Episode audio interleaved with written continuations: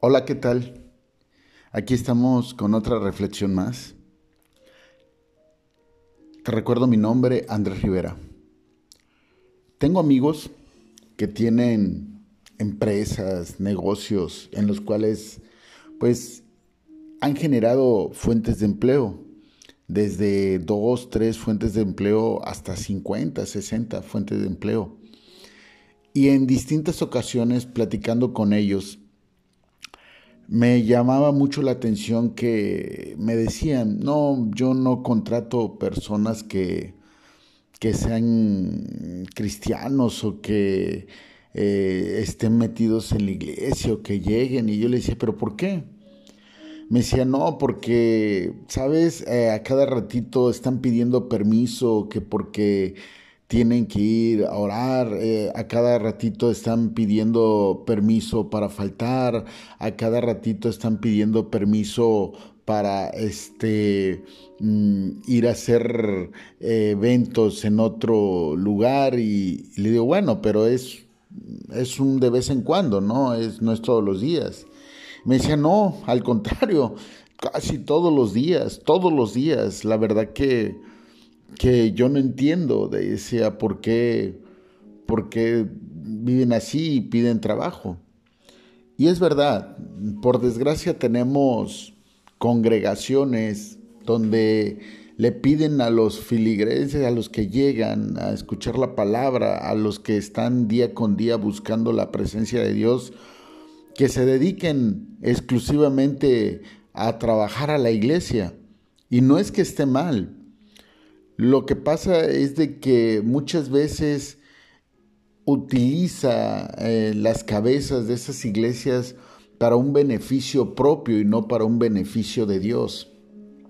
Utilizan eh, y le dicen a, las personas, ¿sabes qué? Vive, vive diario en la iglesia, estate aquí todos los días y grupo y sirve y ven a limpiar y ven a atender y ven a dar consejería y ven eso y el otro y muchas veces tienen un matrimonio, tienen hijos y no los, no los atienden. Tienen un trabajo y llegan tarde o aparte de que llegan tarde, se van temprano. Son personas que verdaderamente están siendo mal guiadas.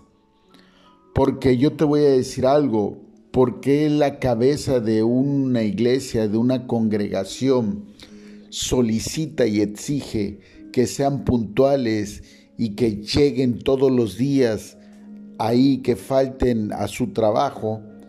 Pero no pero si, si sucede al revés, que lleguen tarde o que no vayan a poder ir a la consejería que supuestamente deben de dar, ¿sí? no teniendo los fundamentos correctos, ni la vida correcta, como lo marca el libro de Timoteo en el capítulo 2, ¿sí? Eh, cómo ahí, ahí sí se molestan esas cabezas de congregación, cómo ahí, ahí hasta crucifican a la persona, porque está mal enfocado. ¿Cómo es posible que la palabra dice, ¿de qué te sirve ganar al mundo si te pierdes a ti mismo? La misma palabra te lo está diciendo.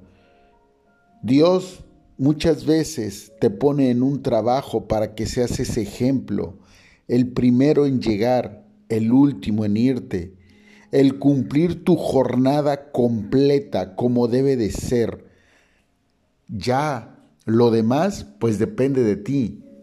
El hacer un trabajo de calidad como lo marca su palabra, como si lo hicieras para Dios pero más sin embargo nos equivocamos. Y peor aún, si el que te da el trabajo pertenece a tu congregación, si el que te da el trabajo llega a la iglesia, porque muchos hermanos le piden trabajo a esos empresarios que llegan a la iglesia.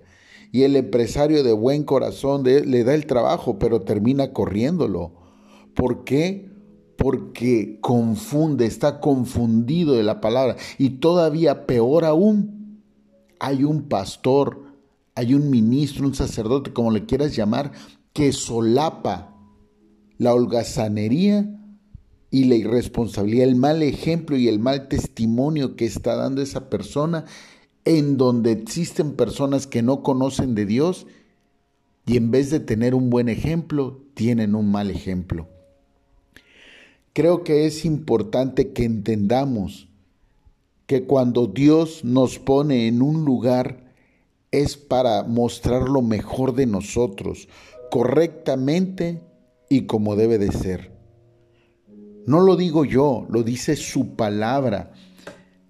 En el libro de 1 de Timoteo capítulo 6, a partir del número 1, versículo número 1 dice, todos los que están bajo el yugo de esclavitud tengan a sus amos por dignos de todo honor, para que no sea blasfemado el nombre de Dios y la doctrina. Quiere decir que aquellos que estén bajo el yugo de una persona que por alguna circunstancia ah, es injusta, nosotros debemos de honrar a esa cabeza laboral. ¿Sí? Si esa persona es injusta y no conoce de la palabra, debemos de honrarlo con nuestro ejemplo, con humildad, con trabajo, no poniendo el nombre de Dios por delante para hacerlo sentir mal, sino al contrario. ¿Para qué? Para que el nombre de Dios no sea blasfemado por aquella persona que no lo conoce.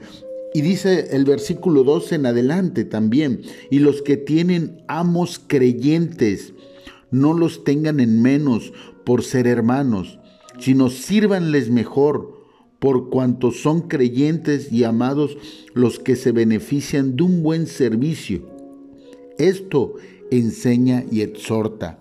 ¿Entiendes? ¿Comprendes tú que llegas a la iglesia, tú que estás en célula todos los días, tú que llegas a barrer eh, la iglesia el lunes, el martes a acomodar la silla, el miércoles hasta dar consejería, el jueves a dar grupo, el viernes a dar discipulado eh, y bla, bla, bla. ¿Qué es lo que te está diciendo la palabra? que debes de servirle mejor y más si tienes una cabeza que es creyente como tú, porque eso es lo que enseña y exhorta.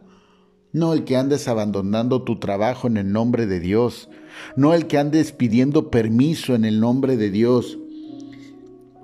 Porque dice el versículo 3, si alguno enseña otra cosa y no se conforma a las sanas palabras de nuestro Señor Jesucristo y la doctrina que es conforme a la piedad, está envanecido, nada sabe y delira acerca de cuestiones y contiendas de palabras de las cuales nacen envidias, pleitos, blasfemias, malas sospechas, disputas necias de hombres corruptos, de entendimiento y privados de la verdad, que toman la piedad como fuente de ganancia. Apártate de los tales. ¡Wow! ¿Ya ves que no es mi verdad? ¿Ya ves que no soy yo hablando mal de un pastor o de un ministro?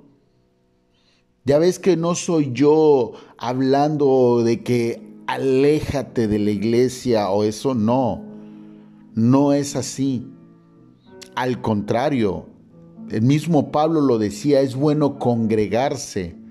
Pero déjame decirte que el mismo Pablo te está diciendo cómo debes de comportarte ante tu trabajo, cómo debes de ser con el jefe que es creyente y con el que no es creyente, cómo te debes de esmerar.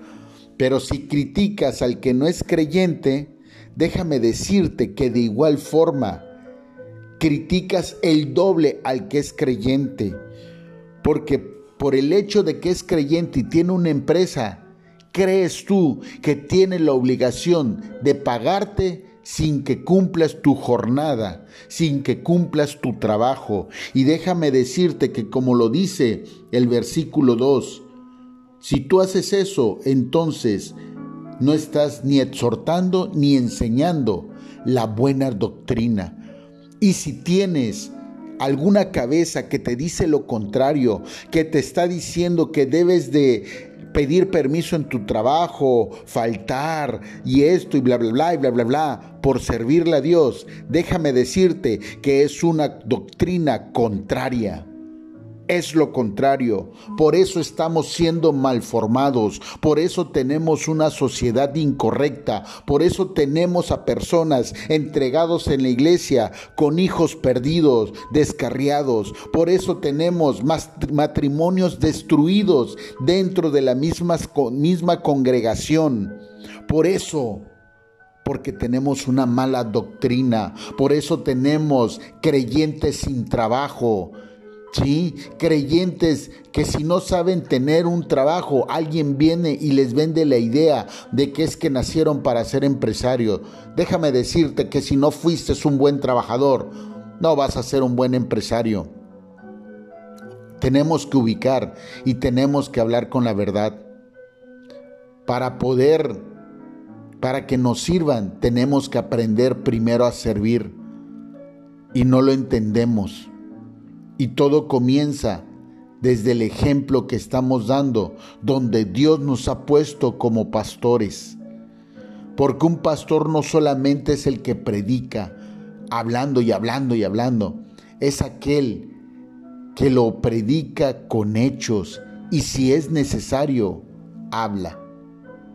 Te recuerdo mi nombre, Andrés Rivera, y espero y sea de bendición para tu vida. Hasta la próxima.